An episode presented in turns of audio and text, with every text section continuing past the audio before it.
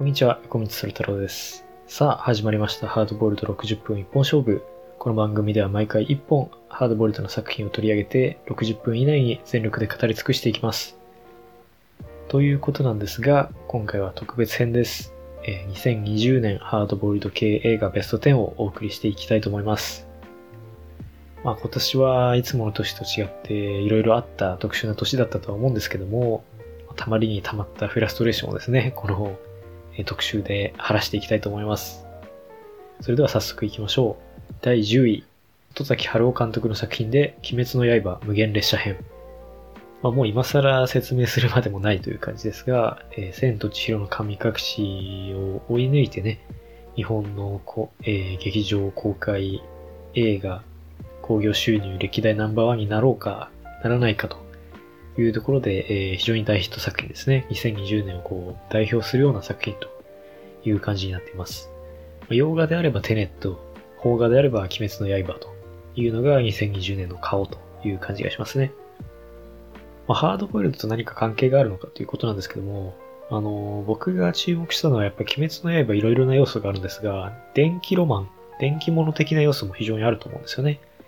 電気物っていうのは、まあもともと中国のその古い小説から来てる言葉なんですけれども、80年代の日本でブームになった歴史的な伝承っていうのがリアルに実在していて現代まで続いているという設定をベースにしたバイオレンス色、それからセクシュアリティの強い、まあ、大人向けのフィクションを指すジャンル用語ですよね。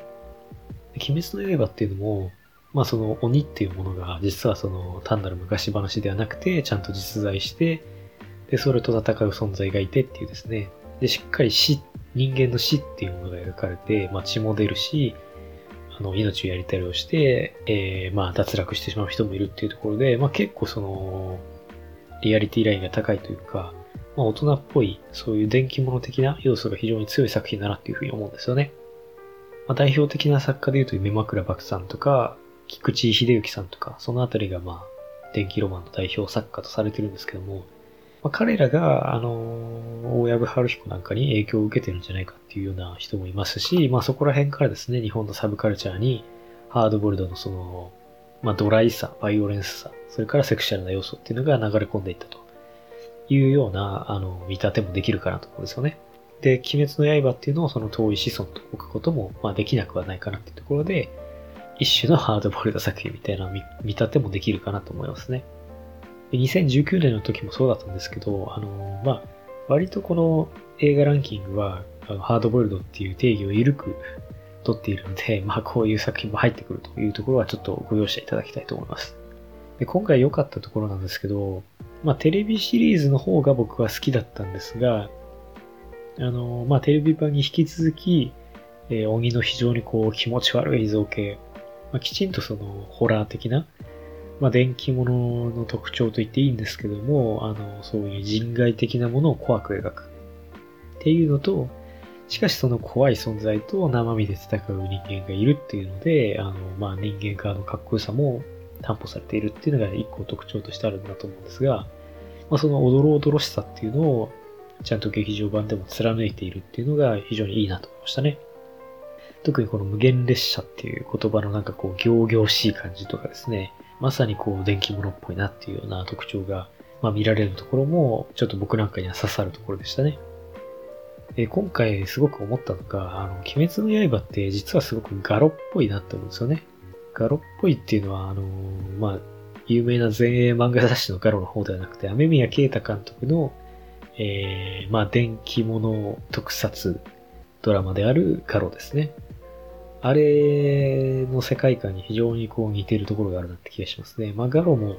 ホラーっていうですね、まあ、鬼みたいな感じなんですけど、人間をこう食べ物にしている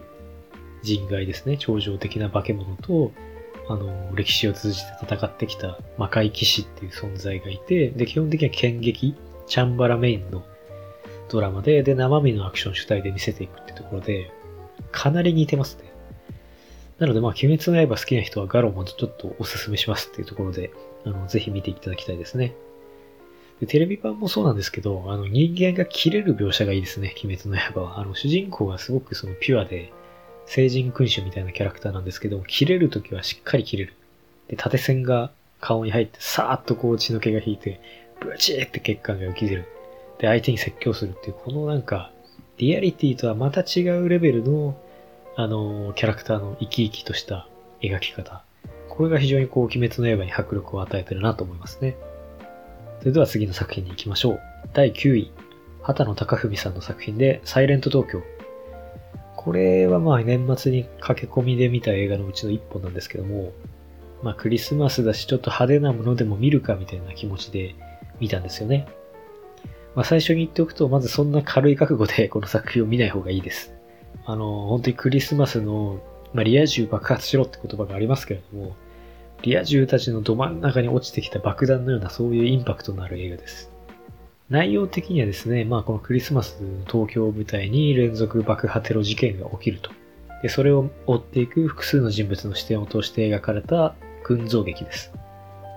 で、結構その、まあ群像劇といっても中心的なキャラクターが一人はいるっていうのがまあ定石ですけれども、割と拡散的というか、これっていうまあ中心人物があまり見当たらないっていうところが、まあ、あの、逆にすごくドライで、あの、リアリティのあるテイストだなっていうふうに思いましたね。で、ちょっとさ、その役者の迫力に頼ってるというか、まあ、大味なところもあるんですけど、演技の感じとか。ただ、やっぱりその、渋谷のセンター街を舞台にした非常に大きなカタストロフシーンがあるんですけども、まあ、そのシーンのインパクトたるやっていうので、こんなにこう気合の入ったあの、大パニックシーンっていうのを邦画で見たの久しぶりだなっていうところで、非常にこう、志を感じられる映画でしたね。まあ、非常に個人的にはですね、パトレイバーの劇場版の2作目ですね、押井守監督の、あれを思い起こさせるような内容になっていて、まあ、ちょっとほんとしん、しんみりするというかですね、しょんぼりするというかですね、あの、結構真面目な映画ですね。えー、それでは次の作品ですね、えー、第8位、ニコール・キットマン主演のストレイドッグ。えー、カレン草間監督の作品ですね。まあ、ここに来て、えー、まあ、ハードボイルド的な作品が出てきましたけれども、ニコール・キットマン主演の女性刑事ものですね。まあ、この女性刑事というのが、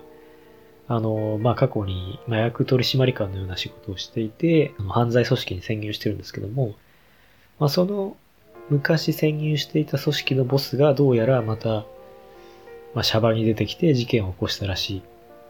で、その男を追うために、一人ずつですね、自分がまあ、かつて潜入していた組織のメンバーに一人ずつ会っていくというですね、地獄の一人同窓会のような映画ですね。まあ、まずこの主役のニコール・キットマンのザ・美人っていうイメージからかけ離れてですね、ボロボロの役作り、髪質もボサボサだし、そういうところに非常にこう、この女性刑事のキャラクターがまあ、辿ってきた人生の過酷さっていうのが感じられる。一目で感じられるっていうところにですね、非常にこう味わいがある。そういう映画でしたね。まあ、ハードボールド作品にはよくあるというふうに今までも散々論じてきましたけれども、トラウマ対決ものと僕が呼んでいるジャンルで、要はその、ある事件を追うことそのものが主人公の、まあ、自分の過去の心の傷と向き合うことそのものと重なってくる。そういうタイプのストーリーですね。で、しかも、まあそこにちょっと一つひねりが加えられているのは、このニコール・キットを演じる主人公が過去に何かトラウマを抱えていると。で、それが何なのかがわからなくて、物語はまあ過去パートと現在パートをこう、交互に描いていくという感じなんですけども、まあ最後の最後で、その、確信というのが明らかになると。そして現代パートのクライマックスというのもそこに重なってくるというですね、ま、非常にベーシックでありながら、その、プロットの管理の仕方というか、盛り上がりどころをこう、クロスさせる、そのタイミングがうまい、そういう脚本になってましたね。で実はですね、このニコール・キットマンが演じる主人公にも、実はその加害者性というか、まあ、ある過ちのようなものを過去に犯しているんですけども、まあそこにちょっとそのウェットなテイストというか、ただのハードボールドのものではない、まあ罪みたいなテーマも入ってくるっていうところが、あの、まあちょっと日本のハードボールド作品っぽいところもあるかなっていう気がしましたね。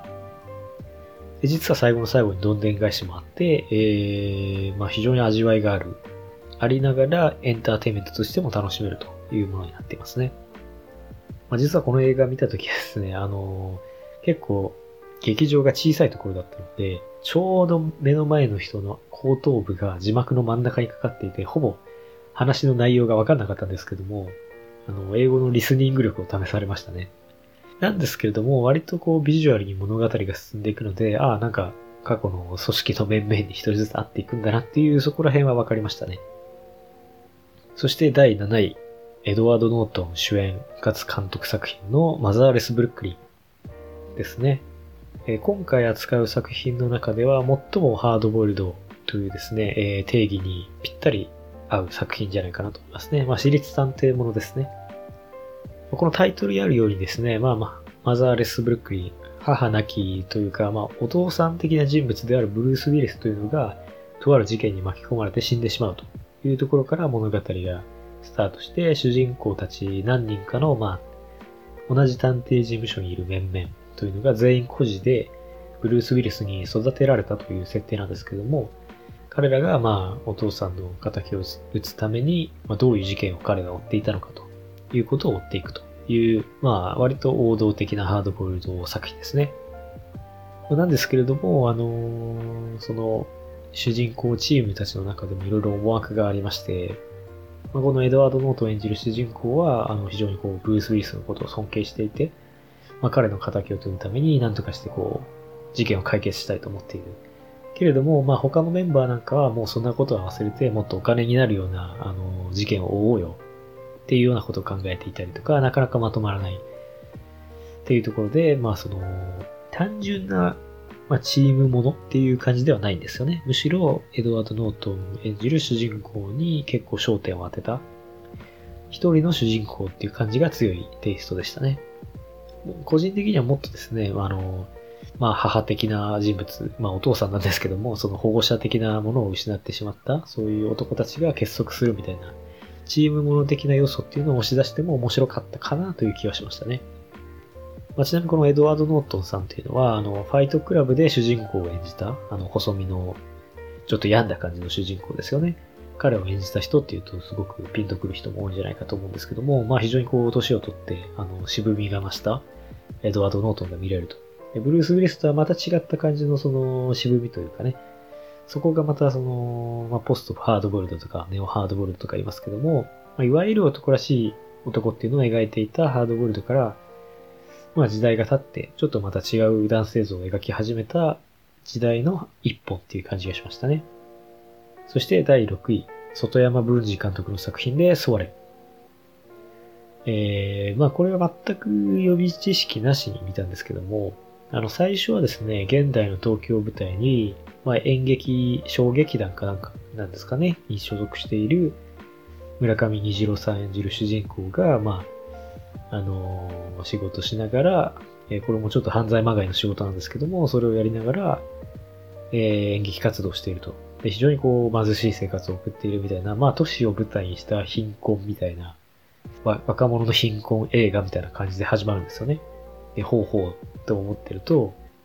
なぜか、まあなんかその、介護現場に行って、なんだろう、お芝居を入居者さんに教えるみたいな、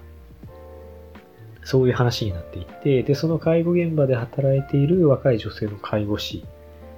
と、えー、村上虹郎くんが、いい感じになるのかなと思うと、っていうところで、まああの、ちょっとネタバレになっちゃうかもしれないですけど、中盤、まあ第1幕が終わるところから、えー、まあちょっとその逃亡劇的なものがスタートするっていうですね、こうまあ、複数のジャンルを横断したような、ちょっと複雑なテイストの作品になってましたね。まあ一言で言うならノワール青春恋愛逃亡劇映画みたいな感じで、あのまあそのどこに着目するかによって、人によってこの映画がどういう映画かっていうのが変わってくるというところがあると思います。まあ、第8位のストレイドッグも実はそうなんですけども、ただ根本にあるのはソアレもストレイドッグも、まあ、純愛もの、恋愛ものっていう要素が、まあ、しっかり核にあるんじゃないかなっていう気がしますね。まあ、両方ともノワールもの的なフレームワークというか世界観を使いつつ、最終的にはまあそのピュアな恋愛ものにシフトしていくというか修練していく、そういう構造が重なっていますね。まあ、介護現場だったり、演劇カルチャーだったり、地方都市だったり、様々なモチーフというのをリアリスティックなタッチで描いているので、まあ、どこかしら、ああ、これはなんかあるあるだなっていう風に感じられる要素があるんじゃないかというですね、そういうまあ生々しいタッチのある映画でしたね。まあこれはやっぱり日本のインディー映画ならではのこうリアリティというか、そういう感じがしましたね。丁寧に細部を作り込んでいるという感じの映画です。そして第5位、ディアオ・イーナン監督の中国映画でガチョウコの夜。まあこれも結構一部で話題になった映画なので、まあ結構カルト的な人気があるんじゃないかなと思うんですけれども、まあ中国を舞台にしたノワール恋愛ものみたいな感じなんですけども、まあ、これも、ソワレ以上によくわからない映画で、話の筋としては主人公の男がですね、まあ、とあるヤクザの構想に巻き込まれて、まあ、本人もヤクザなんですけども、警察に出頭しなければいけなくなるというところで、まあ、その前に最後に、え、自分の奥さんに会いたいということで、待ち合わせ場所に行くと、そこにはですね、全く見知らぬ女性が立っていて、というところから物語がスタートします。で、その二人が会話しながら、なぜこんなことになったのかというのを、まあ、もう一回過去形で語り直すっていう、そういうナラティブ、語りの構造になっていて、何かですね、まあその、起こってることは結構悲惨じゃないけど、まあハラハラするようなね、ヤクザ同士の構想だったりとか、バイオレンス的なものがあるんだけれども、どこかちょっとスローで気だる空気が前編に漂っているという、まあ、この語りの構造が現在と過去で距離があるっていうのもそうなんですけど、まあ、途中で現在進行形に語りが変わるんですよね。っていうことでしたっていうふうに過去のことを語り終えた後に、この女性と、まあ、この女性は、その主人公の奥さんの知り合いの知り合いぐらいの関係性で、奥さんとはほぼ面識もないみたいな感じなんですけども、まあメッセンジャー的な感じでね、出てくるんですけど、まあ、その二人のロマンスとも言えないけど、っていうその一夜限りの関係性を描くみたいな話になって、まあ、最後の最後では割とハラハラするような逃亡劇になっていくというですね、まあ、話としては結構シンプルなんですよね。なんですけども、非常にこうスローで気だるい空気の中で描かれる、なんだそれはっていうですね、こう、非常に違和感のある細部っていうのが、あの、まあ、独特の気配というか、情緒をたたえ、あの、情緒感がある。そういう作品ですね。僕が一番なんだそれって思ったのは、まあ、過去パートのところで、あの主人公の一番の射程みたいな人が、えー、奥さんに、まあ、伝言を伝えに行くというところで、まあ、その道中ですね、一回、広場みたいなところでみんながピカピカ靴底が光る謎のスニーカーみたいなのが入っていて、で、謎のダンスをみんなで踊っているという場面があるんですよね。で、一回その射程の人がみんなに混じってちょっと踊って、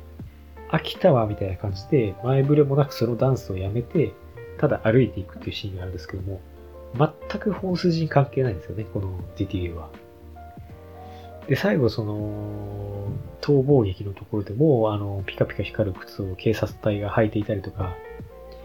やたらその紫とかピンクの、まあ、ネオン、ネオンサイン的な、非常に色っぽい光の表現っていうのがあって、何かこの中国の現代を舞台にしてるんだけども、SF 映画的な、ちょっとその、サイバーパンクというか、ブレードランナーを思わせるような色っぽい絵作りっていうのがされていて、まあ、むしろそういったですね、ちょっとその、描きたいビジョンを描くっていうところがこの映画のメインなのかなって気がしましたね。そういう割とノリで撮ってますよっていうところは、あの、ロバート・アルトマン版のロンググッドバイとか、ああいうものも連想させるような気がしましたね。っていう意味では、ノワール版の不思議の国のアリスというか、不思議なその映像世界を主人公と、まあ、ヒロインがさまよっていくというような、まあそういうさまよう場所としてのノワール空間っていうのを描いた映画だというふうにも言えるかもしれないですね。それでは第4位、えー、クレイグ・ゾベル監督のザ・ハント。はい。まあ、ガラッとテイストが変わるんですけども、まあ、これは人間狩り映画と呼ばれるジャンルの一本でして、物語的にはですね、アメリカのお金持ちが、えー、貧乏な人たちというのを、まあ、しか貧乏で、しかも、えー、ヘイト的なことを、まあ、ツイッターとかで言っている人たちというのを集めて、圧倒的な戦力差の中で人間狩りゲームをしていると。で、そのゲームの顛末が描かれるみたいな映画なんですけども、まあ、これは B 級映画とかでそういうジャンルがありまして、あの、まあ、犯人側が圧倒的にその装備の上で優位な中で、えー、まあ、逃げ惑わなくちゃいけないみたいな主人公たちが逃げ惑う。しかし最後には反撃するみたいな、まあ、低予算映画の一つのフォーマットがあるんですけども、それなのかなと思いきやですね、その映画の文法を利用してあらぬ方向に物語が転がっていくという映画になっていて、これは一体何が起こるんだろうっていう非常にワクワク感があるんですよね。あ、もうとてつもなく面白いものが始まったなっていう予感がもうファーストシーンからしましたね。まあネタバレになっちゃうので、その裏切られ加減っていうのは言えないんですけども、一つ例を出すと、まあその殺人狩りゲームっていうのが始まりましたっていうところで、カメラが大写しにするのが、まあ金髪の弱そうな、か弱そうな女性なんですよね。まあホラー映画とかでよくある、まあそういう美しいが力なき女性が、まあ、その事件を通してたくましくなっていって、最後殺人鬼に一矢報いるみたいなパターンっていうのが定石としてあるわけですよね。で、映画ファンはそういうのをこう何回も見て、まあ自然にそれが刷り込まれてるから、ああ、主人公なんだなって思う。けれどもっていうところで、まあこ、ここの人が非常にこう、まあ意外な展開になってくるわけですけども、まあそういうですね、まあ一筋縄ではいかない感じっていうのが、まあこの映画のプロットの上でのいいところかなと思いますね。あとはですね、後々出てくる真の主人公であるですね、クリスタルというキャラクターがいるんですけども、まあ、ベティ・ギルピンさんというね、役者さんが演じてるんですけど、この女性主人公のかっこよさが半端じゃないですね。あの、まあ一応貧乏な白人っていう設定で、あの、すごく、なんだろう、勉強ができるとか、お金持ちだとかっていうことではないんだけれども、まあ軍隊経験があって、スキルと知識っていうのを、まあまさにこう、頭で覚えてるとかではなくて、体に染み込ませている。そういう生活値のようなレベルまで知識っていうのを消化しているという人物なんですよね。誰よりも周囲の世界をこう直視して冷静に観察している。そのことが、まあ、犯人チームよりも彼女というのが、え、優れているということの担保になっていくというところが、まあ、非常にかっこいいところですね。週のタバコは6ドルなんだよっていうセリフがあるんですけども、このキャラクターの。まあ、そこだけ聞くと何度こっちゃってことなんですけども、非常にこれがかっこいいんですよね。裏を返せばですね、あの、冷静に周囲の世界を観察して直視する。そういうことが我々はできなくなってるんじゃないかと。そういうテーマがこの作品にあって、そこともこのクリスタルっていうキャラクターのその、まあ性質っていうのが繋がってるんですよね。物語上も後半ですね、意外な展開になってくるんですけども、まあ、そのツイストともこのテーマっていうのは密接に関わっていて、まあ、キャラクター、ストーリー、テーマ、この3つのその層っていうのがぴったり一致しているっていうので、まあ、非常にこうテクニカルな脚本になってるなっていうふうに思いましたね。まあ、なのでそういう人間狩り物っていう、まあ、B 級映画的な題材を使いつつも非常によくできた、しっかりした映画にもなっているというのがこのザ・ハントですね。で最後の方はですね、地味なのか派手なのかよくわからない肉弾戦になっていくんですけど も、そのクライマックス感も非常にいいですし、あの、適度なユーモアもあって、非常にいい映画でした。まあ、暴力描写というか、バイオレンス描写が結構きついので、そこら辺がクリアできる人はですね、ぜひ見ていただきたい。そういう映画になっていますね。えー、それでは上位の方に入っていきましょう。実はですね、今回はまあこの3本の映画について非常にこう、語りたいことがたくさんあるので、まあ、それ以下は割と駆け足できたというところがあるんですが、まあ、ここからはですね、ちょっと本腰入れてゆっくり語っていきたいなと思います。それでは行きましょう。第3位。フォード VS フェラーリ。ジェームズ・マンゴールド監督の作品ですね。えクリスチャン・ベールとマット・デイモンがダブル主演で演じています。ま、これはですね、実はあの、まあ、今年の頭ぐらいに多分公開されたと思うんですけども、僕配信で最近駆け込みで見ました。そしたらですね、まあ、見とくかみたいな感じで見たんですけど、すごい面白くて、いや、ことによっちゃこれ今年のベストにしてもいいぐらいだぞっていうふうに思いましたね。まあ、話としてはですね、まあタイトルにもある通り、フォードっていうこれはアメリカの非常に大きな自動車会社ですね。あの大量生産によって、まあ、ラインシステムっていうのを作って、まあ、工場で流れ作業でこう車を組み立てていくと。それによってたくさんの車を作って利益を伸ばしていったそういう会社ですね。対してイタリアのフェラーリというのはスポーツカー、美しいスポーツカーというのをメインに、まあ映画の中にもありますけれども、エンジンを一つ一つこう職人が手で作っていくというような、そういう高級志向の会社で、まあフォー、フォードとは真逆の考え方をしているんですよね。その製造理念としても。で、その物語の焦点になってくるのが、ルマン24時間耐久レースという、まあフランスで行われる24時間まさにその走り続けるというですね、まあ非常に過酷なレースというのがあって、それを、えー、その50年代のレースというのを舞台に、フォードとフェラーリが一騎打ちをするという、そういう映画なんですよね。まあ、その、フォードも、こう、物語の冒頭でだんだん業績が悪化してって、まあ、フェラーリと合併するというか、まあ、フェラーリを買収して、あの、非常にこう、高級感のあるというかね、若者受けするかっこいい車を作るか、みたいな。まあ、フェラーリといえばルマンで勝ち続けてますから、そういうね、あの、かっこいいイメージというのをフォードにこう、もたらそうじゃないかというところで交渉しに行くんですよね、フォードの会社員たちが。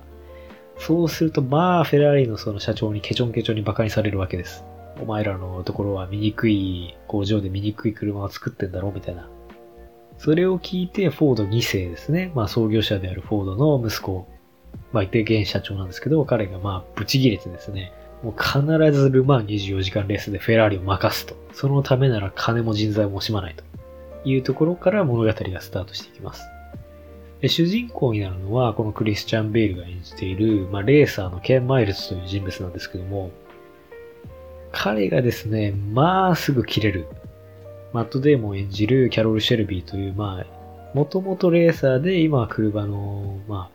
あ、販売員をやっている。かつ、レース、小さなレースを、えー、レースチームを運営しているという人物なんですけども、まあ、彼と口論になってすぐ納豆を投げちゃう。そういうですね、本当にその社交性が全くない人物なんですけども、レーサーとしての腕はピカイチなんですね。まあ、ある意味典型的な天才型キャラクターなんですけども、スピードというのをこう、人生の目的にして、ただひたすらそれを追求してきた。そういうまあ一人の男なんですよね、このケンマイリスというのが。ただその代わり社交性は全くない。で、シェルビーもまた割と一匹狼型の人物なんだけども、マイルズよりは割とその交渉が上手くて、人と人との間を取り直したりっていうことができる。けども、彼もまた元レーサーなので、で、今心臓病のせいで、まあレースにも出れなくなって引退してるんですけども、ケン・マイルズがどんだけ優秀なレーサーかっていうのがわかるんですよね。非常にいけすかない奴だが、やはりレーサーとしては優秀っていうのは、まあこのシェルビーには分かっているというところなんですよ。そういうところにですね、このシェルビーとマイルズというところに、えー、フォードの会社員がやってきて、まあ実はフェラーリに勝つ車を作って、ルマンで勝ちたいと思っているというオファーをかける。で、最初は二人ともそんな絶対無理だと言うんだけれども、まあやっぱりお金に目がくらんでというかですね、二人ともまあ、割とその生活がうまくいっていないみたいなところもあって、まあこのレースに人生をかけていくことになるんですよね。っていうところで、まあその人生でいろんなものを諦めかけていた二人の男たちが、えー、もう一度ですね、再起をかけて、このルマン24時間レースに挑んでいくというですね、これはまあ僕の大好きな、えー、カムバックものと言われる、かつて栄光を極めた男たち、まあ、男だけじゃないですけどね、キャラクターが、えー、もう一度再チャレンジするというようなジャンルですね。っていうところで、まあ、もうその時点で好きな人は好きですよね、こういう映画は。なんですけども、それだけじゃないんですよね、この映画は。まず、一個言っておきたいのは、あの、フォード VS フェラーリなんですけども、タイトルは。実際には物語の中では、フォード VS フォードなんですよね。物語の焦点になってくるのは。どういうことかというと、そのフォード2世というのが金も人材も惜しまない自由にやれっていうふうに最初言ってたわけじゃないですか。なんだけど、実際、まあ、フォードっていう、まあ、大きな企業ですよ。本当に何千人も従業員がいるような。その中で、やっぱりそのレースチームを作るってなった時に、ちょっと、シェルビーさん、マイルズっていうレーサーは、ちょっと社交性もないし、うちのイメージ、うちはやっぱ信頼性の会社なんで、ちょっとイメージとしても合わないんじゃないですかね、みたいな、ネチネチしたことを言ってくるわけですよ、副社長が。っていう中で、でもそう言われても、まあシェルビーとしてもね、そう言われちゃったら、まあフォードにお金も出してもらっている施設とかね、設備も全部フォードのものを借りているっていう中で、まあ全部突っぱねるわけにもいかないんですよね、責任者として。なんだけど、やっぱりマイルズっていう人間がいないと、絶対その、まあこの今開発している車のことを一番熟知しているのもマイルズだし、まあ、いろんなその実際にテスト運転をしてアドバイスを出してそれをもとにまあ車をこう改良していくっていうのが中盤のストーリーなんですよね。だからそう、そのアイアンマンみたいなハンドメイドでそのマシンをこう作っていくっていうそういうストーリーでもあるんですよね。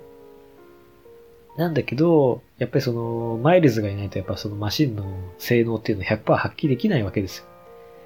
そういうのはわかるが、やっぱり上の人から言われて、ちょっとシェルビーとしても、まあちょっと今回のルマンにお前を連れていけないみたいな感じで言わなければいけないというような展開もあるんですよね。まあそういうところからもわかるように、まあこれはですね、ただ単にカムバックものっていうよりはですね、大企業の中で、まあ、組織というものの中で人間がどうやったらその個人として自由に生きていけるかと。個人と組織というものの対立を描いた映画でもあるんですよね。っていう意味で非常にこうハードボイルド的なテーマなんですよね、これは。まあ、生島二郎さんの作品とかもそうでしたけども、社会と個人との対立というのは、まあ、ハードボイルドが繰り返して描いてきたまあ、そして、ハードボイルドっていうジャンルのついてる大きな嘘っていうのは、まあ個人として自由に生きていくことができますよと。私立探偵としてね。できますよって言ってるんだけども、このフォード VS フェラーリの大人なところは、完全にはそれは無理だよなっていうことをちゃんと分かっているところなんですよね。ま、やっぱり人間どうあがいても組織の中で生きていかなければ、まあ、しかもその生活のために生きていかなければならないっていう、まあそれは普通のことなんですけども、普通だけれども、やはりその切ない現実っていうのがあって、それがこの映画のベースになっていると。だからケン・マイルズも、まあ物語冒頭のところで、レースに優勝したんだけれども、国税局に整備工場ですね、自動車の整備工場を差し押さえられちゃって、ちょっともうレースに出るのは難しいかなっていうところまで追い詰められるというような展開があるんですけども、まあそういうケン・マイルズっていうどうあがいても社会に馴染まない人間が、まあ個人として自由にどこまで生きていけるのかというような裏テーマもある。そういう作品だと思いますね。まあ、その意味でやはり孤独な個人というのを扱ってきたハードボルトの系譜にこの作品を位置づけてもいい、そういう気がしました。まあ、この映画で僕が好きなのはですね、あの、ケン・マイルズっていう、まあ社会に馴染まないその一匹狼がいて、で、マイルズほどじゃないけど馴染まないやはりシェルビーがいて、シェルビーほどじゃないけどやはり馴染まないシェルビーたちのチームがいて、彼らが共同してケンマイルズをレースっていうその抽象的な、まあ、なんか社会からある種切り離された祝祭的な空間の中でだけは一時的に彼の好きにさせてやろう。つまり自由にさせてやろう、個人として。っていうことをチームで支えていくんですよね。全員でバックアップして、もうマイルズが言うように車もチューンアップするし、まあ、一回完成させれば終わりじゃなくて、レースは長いので、まあ、ピットインしてきてタイヤを交換したりとか、扉を直したりとか、いろんなその細かいチューンアップをしないといけない。そういうことも全部マイルズのためにしてあげる。まあ、それはやはり、みんながやっぱ個人として生きるのは難しいって分かってるけど、このレースの時間だけはマイルズを通して自分たちも個人になろうというように、まあ、マイルズに託してるんですよね。そこがなんかその切なくていいところなんですよ。シェルビーは特に昔自分がレーサーだったから、本当は自分が今も走りたいですよね。だけど、今はもうマイルズに全力をかけることで、まあ、自分の代わりにマイルズを走らせる。それで満足するっていうふうに思ってるんですよね。これはまさにでもこの映画を見ている人たちと全く同じ気持ちなんですよ。シルビーの目線を通して、マイルズ自由に走れよというふうにですね、見てる人たちも言いたくなる。その自由に走ってるマイルズを見て、僕たちもですね、何かこう日頃の鬱憤が晴らされたような気持ちになる。そういうすごく構造的によくできていて、まあ、力強い映画なんですよね。まあ、それを象徴するようなシーンっていうのがあって、ルマンの前のちょっとそのお試しみたいなレースで、お試しって言っても大きいレースなんですけど、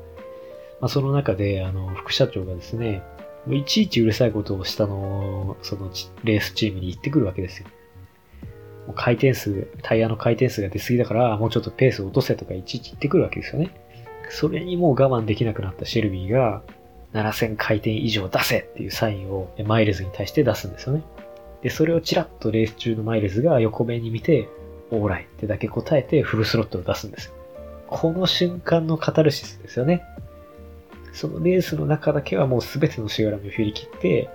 スピードっていうですね、まあ、ケンマイルズが人生を通して追求してきた一つの目的のために突き進んでいく。まあ、しかしそれだけにこのルヴァン24時間レースの決着の仕方はっていう非常にこう苦味もあるエンディングで、まあ、そこに大人な良さがあるなっていう気がしましたね。まあ、詳しいことは言えないんですけども、あのー、俺はこのレースの真の勝者を知ってるぞ、マイルズ、シェルビー。そういう風に言ってあげたい。僕はそう思いましたね。まあ、ちょっと熱くなってしまいましたけども、あの、レースシーンもですね、雨だったり、夜だったり、たり日中だったり、朝焼けの光の中だったり、まあ、それから俯瞰のショットだったり、煽りのショットだったり、いろんな空間をですね、空気感込みで体験することができるという意味で、そこら辺もですね、映画的にこう、リッチな映像体験ができるっていうところで、まあ、素晴らしい映画じゃないかなと思いましたね。まあ、こういうちょっと男臭い映画が好きな人はぜひ見てほしいなと思いますね。はい。それでは第2位に行きましょう。エス・クレイグ・ザラー監督の作品で、ブルータル・ジャスティス。来ましたね。ブルータル・ジャスティス。なんてダサいタイトルなんだ。しかしそれがいいというところで、まあ実はこれ放題だけのタイトルなんですけどね。話としてはシンプルなんですよ。まあお金のない時代遅れになった暴力警官の二人。そのタッグがですね、なんとかその生活の現状を打破するために犯罪グループのお金を横取りしようとするんだけどという、まあ非常にシンプルなプロットなんですけども、しかしとてつもなくフレッシュなんですよね。これは見たこともない映画だっていうふうに言いたくなる。プロットはですね、まあほぼその犯罪、犯罪というか、まあそのお金の横取り計画というのが、まあ中盤思わぬトラブルに巻き込まれてみたいな感じで、まあほとんどそのなんだろうな、プロットとしては大きな展開がない、シンプルなんですけども、作品全体はですね、あの非常にこう見たこともないような展開というのがいっぱいあって、あの、新しさで満ち満ちていると。そこにびっくりしましたね。まあ、やっぱりその悪徳系化ものというか、まあハードボールドの一種の派生系と言っていいと思うんですけども、そういうジャンルも、まあ、かなり多くの作品が作られてきましたから、えっと、主人公が宇宙人とか未来人とか、そういう絡め手を使わないと新しいものはもう作れないんじゃないかっていうふうに僕は勝手に思っていたんですけども、ところがどっこいこの現代を舞台にして、非常にこうベーシックな道具立てだけでも、取り方次第ではまだまだ新しいものが作れるぞっていうのをこのクレイグ・ザラ監督が示してくれましたね。やっぱりタイトなもので新しくて面白いものを作るっていうのは難しいことですから、まあ、その切り詰めた美学っていうのもハードボールの文体っぽくていいなと思いましたよね。じゃあ何が新しいのかというところを詳しく説明していきたいと思うんですけども、主人公二人がまずどういうキャラクターかっていうとですね、このメル・ギブソンを演じているキャラクターっていうのが、まあその相棒よりも20歳ぐらい年上っていう風に言われてて、まあもうほとんどもうすぐ引退じゃねえのっていう感じの年なんですよね。その彼がなぜ今更その犯罪を計画しようとしたのかっていうところなんですけども、まあ、すごく治安が悪いところに住んでいて、まあ、年々しかもその治安が悪くなっていくと。まあ、自分としては一生懸命働いているのにもかかわらずですよね、警官として。で、娘が一人いるんですけども、彼女がその、まあその近所の不良にいたずらされたりとかして、で、いつ何かこう事件に巻き込まれるかわかんないっていうふうにハラハラしている。で、お母さんも元実は警官なんですけども、まあ病気を抱えていて、まあ、なかなか生活も思うようにいかないというところで、引っ越したいんだけれども、引っ越し資金も作れない。そういうですね、状況の中で、冒頭ですね、この警官タッグというのが、まあちょっと手荒な取り調べというか、まあ操作をしてしまって、まあ彼らなりのある種のその、まあやり方ではあるんだけれども、それはまあたまたまその防犯カメラかなんかで録画されて、拡散されてしまったと。いうので、まあちょっとその問題行動だよなっていうことで叩かれるんですよね、世間から。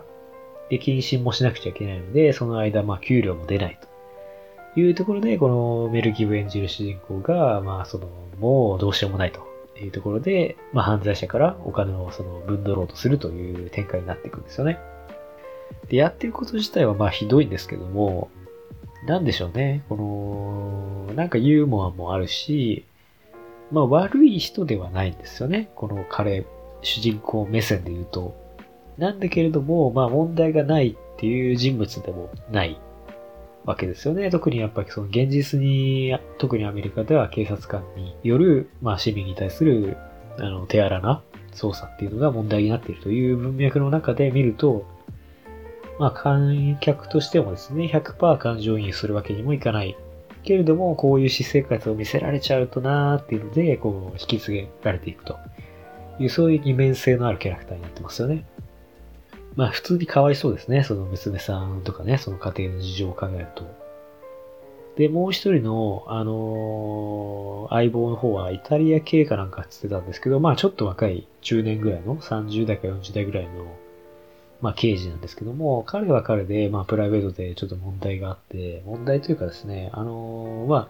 インテリっぽい彼女がいて、婚約指輪というか結婚指輪も買って、プロポーズしようとしてるだけど、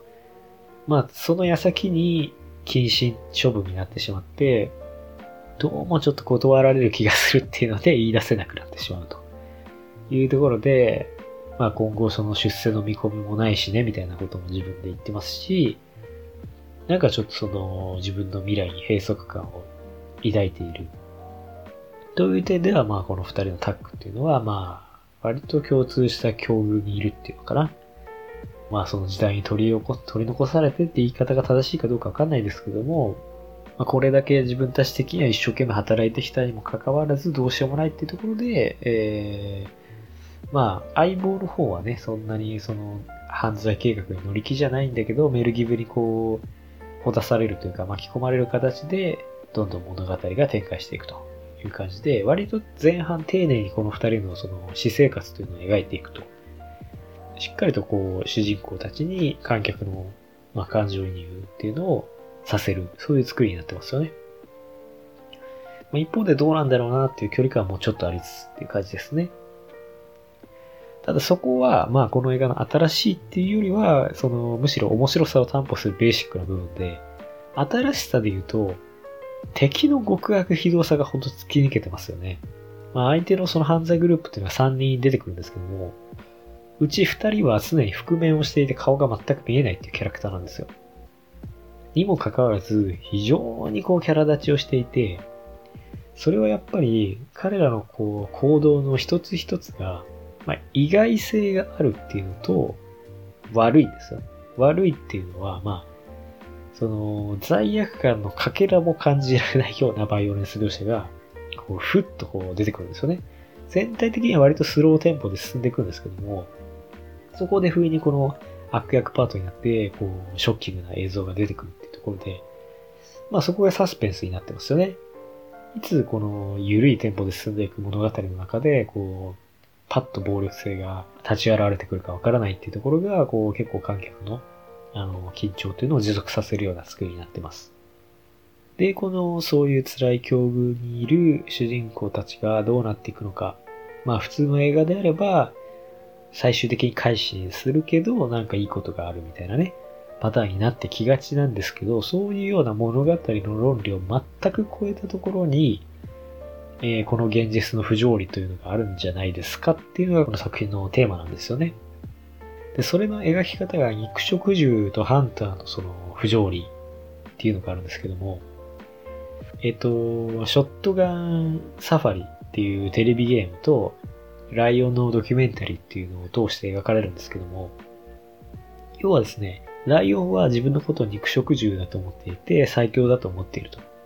けれども、そこには姿なきハンターっていうのがいて、いつそれが現れて、肉食獣を飼っていくかわからないっていうところで、でも、それをさらに展開すると、ハンターを狩るハンターもいるかもしれないっていう無限交代があるんですよね。狩る存在が狩られるそしてその存在もまた変えられるかもしれないっていう、そこにこの世の不条理があるんじゃないかっていうですね、ちょっとそういう抽象的なテーマがあるんですよね。でしかもそれを非常にこう、身近だけどなんかバリバリ違和感があるっていう テレビゲームとドキュメンタリーっていうのを通して描いてるっていうのが、あの、まあ、下手っていう感じじゃなくて、独自の非常にこう知的なテイストを与えてるなっていうふうに思いましたね。ま、僕はジャンル的なものを通して結構そういう抽象的なテーマを扱う作品好きなので、このブルータルジャスティスも、あの好きでしたね。そしてまあまあ、最終的に、あのこの犯人グループと、えー、主人公タッグの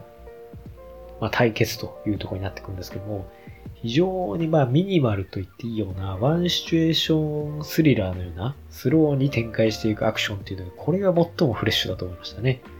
コツコツコツコツですね、状況が一個ずつ変化していって、相手が撃つ、角度的に当たらない、こっちが移動する、こっちの弾は当たる。けれども、ガードされる。で、ガードしている間に、またその犯罪チームの方が動きを起こすみたいな感じで、こう、一個ずつ一個ずつシチュエーションがこう推移していく。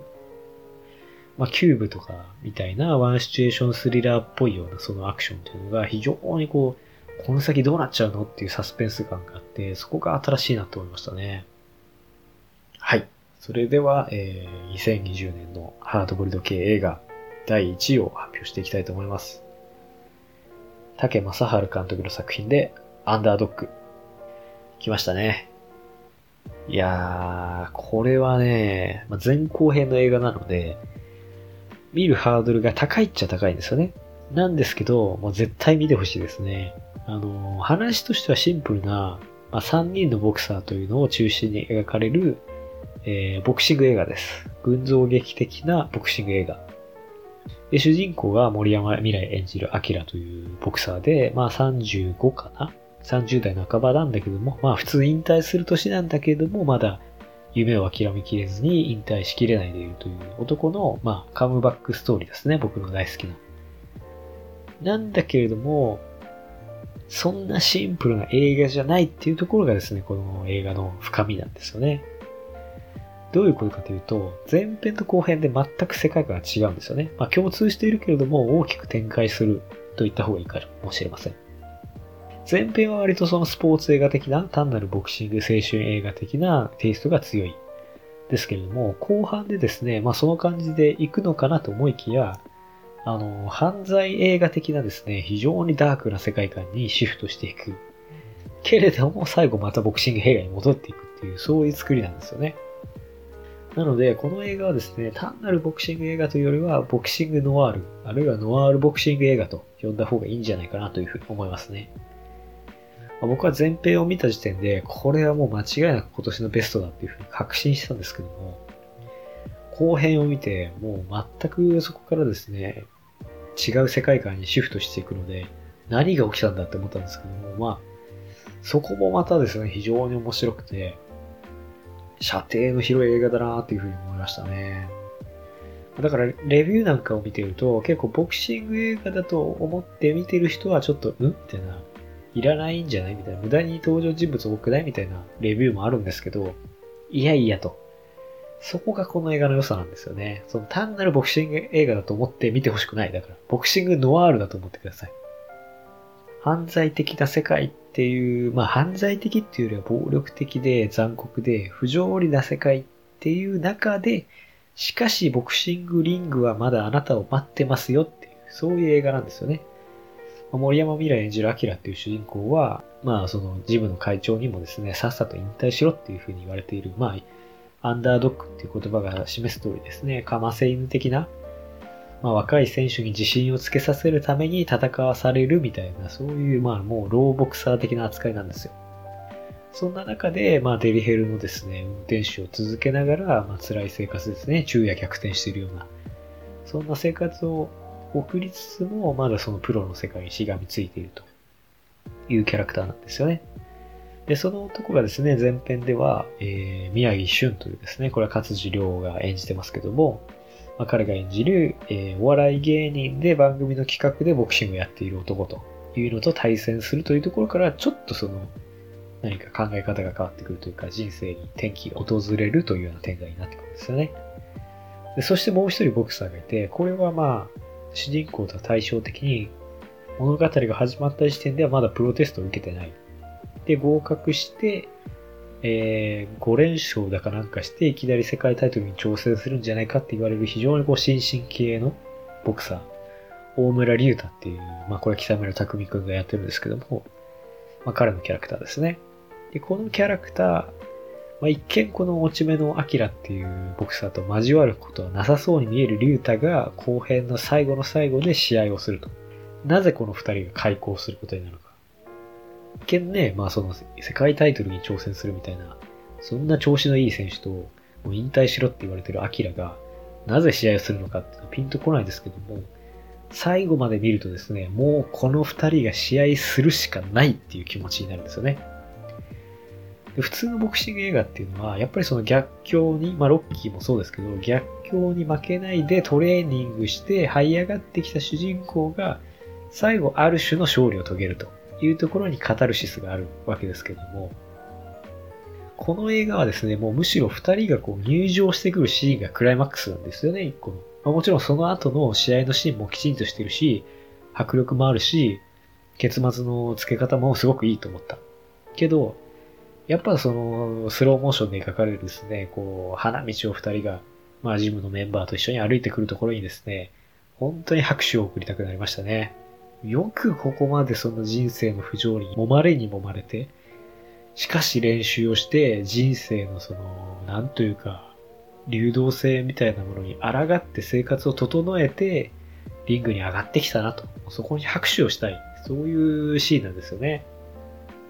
だからまあ、ボクシング映画として非常に特殊なんだけれども、しっかりボクシング映画になっているというところですよね。この映画の特徴は。どういうことかというと、ま、まず一個特徴的というか、まあ、特殊なのは、リングを中心に同志炎上に広がっていく人間関係っていうのをむしろメインに据えてるっていうところで、まあ、この3人のボクサーの周りの人物っていうのも結構細かく描いていくんですよ。アキラが働いてるデリヘルの事務所の面々とか、まあ、そこで働いてる女の子のこととか、まあ、リュウタの奥さん、それから宮城俊の彼女と、そのえー、宮城俊のお父さんと俊の関係性とか、そういうところをこう、丁寧に丁寧に描いていくんですよね。だからまあ、ボクシングだけ見たいっていう気持ちで見ちゃうと、それがノイズになってくるんだけども、まあ、こう考えてほしいんですよね。ボクシングだけの人生なんてものは存在しないんです。まあ、確かに映画だけではそういうものを見たいっていう気持ちもわかるし、僕もそういうものも好きです。なんだけれども、まあこれはフォード VS フェラーリにも共通してるかもしれないけども、まあ、実際にはですね、やっぱその仕事もしないちょ、しないといけないし、まあ、アキラには実はその息子がいて別居中の奥さんがいるんですけども、まあその二人との関係性もあるし、まあ仕事でもトラブルあるし、もっと言っちゃえば、アキラが戦う竜太にだって暗い過去もあるし、人生もあるし、まあ非常にこう悲劇的な出来事も起きたりするんですけども、そういうこともあるわけですよ。ただその中で戦うことの凄さですよね。凄みですよね。そこにこのボクシング映画としてのアンダードッグの力はあるなと思いましたね。要はそのボクシングというか、まあ、ボクシングだけじゃないんですけども、その一つの目的に向かって人間がその努力して、まあ、その努力するっていうことそのものの困難さですよね。はるかにその人間が想像するようなそれは難しいことだし、がゆえに、やっぱりその、尊いことだよなっていう、まあ当たり前のことなんですけど、それをこう再確認させてくれる映画でしたね。だからまあ後編で、まあアキラが、まあ正直、いや、このボクシングどころじゃねえじゃんっていうような悲劇がたくさん起こるんですよ。まあそのタクシードライバー的と表現してもいいかもしれないですけども、まあそのノワール的な世界観がボクシング的な世界観を凌駕して飲み込んでこようとしてくる。その中でしかしアキラは立ち上がってもう一度ボクシングに向かっていくんですよね。その過程が本当に感動的で、あの、それを空間的に表現してるのも良かったですね。まあ、下町の一軒家でお父さんと、年取ったお父さんとアキラは二人暮らししてるんですけども、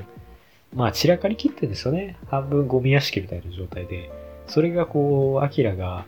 早起きをして朝方の生活に戻っていく。そして練習をするロードワークをして、まあきちんとスパーリングをして、ミット打ちをしてっていうところをして、まあ当たり前のことをしていく中で部屋もだんだん片付いて。お父さんとも、まあ、試合の、まあほとんどその会話もない。特徴的なのが、非常にこう象徴的な背中合わせで、えー、今にいる、アキラに背中を見せ、向けているお父さんと、えー、まあそのお父さんに背中を向けて、一人でまあ仕事に帰ったら、まあ寝て、で、また仕事の時間になると出ていくっていうアキラ。っていう関係性が試合の前日に二人で一人の食卓を囲むんですよ。で、初めて正面の関係で向き合うっていうところで、まあその空間を通して人間関係を描いたりとか、まあその心理的な変化っていうのを描くっていうのが、まあその、まあうまいっていうことではないのかもしれないけども、まあ非常にストレートで、がゆえにでも説明しなくてもいい映画的だなって思いましたね。で、だんだんその、アキラがトレーニングしていくことによって、こう視界が広がっていくんですよね、映像的に。で、ロードワークのシーンで、ふっとこう、空撮というかですね、非常にこう俯瞰のショットになる。そこで、あのー、まあ、それまで全く見えていなかったスカイツリーが映るんですよ。そこのなんか映像的なカタルシスですよね。何かこう、アキラがより大きなものっていうのを取り戻したんだなっていうことが何かこう、視覚的に感じられる。ずっとその室内を中心に物語が展開していったのが、こう、外に出ていって、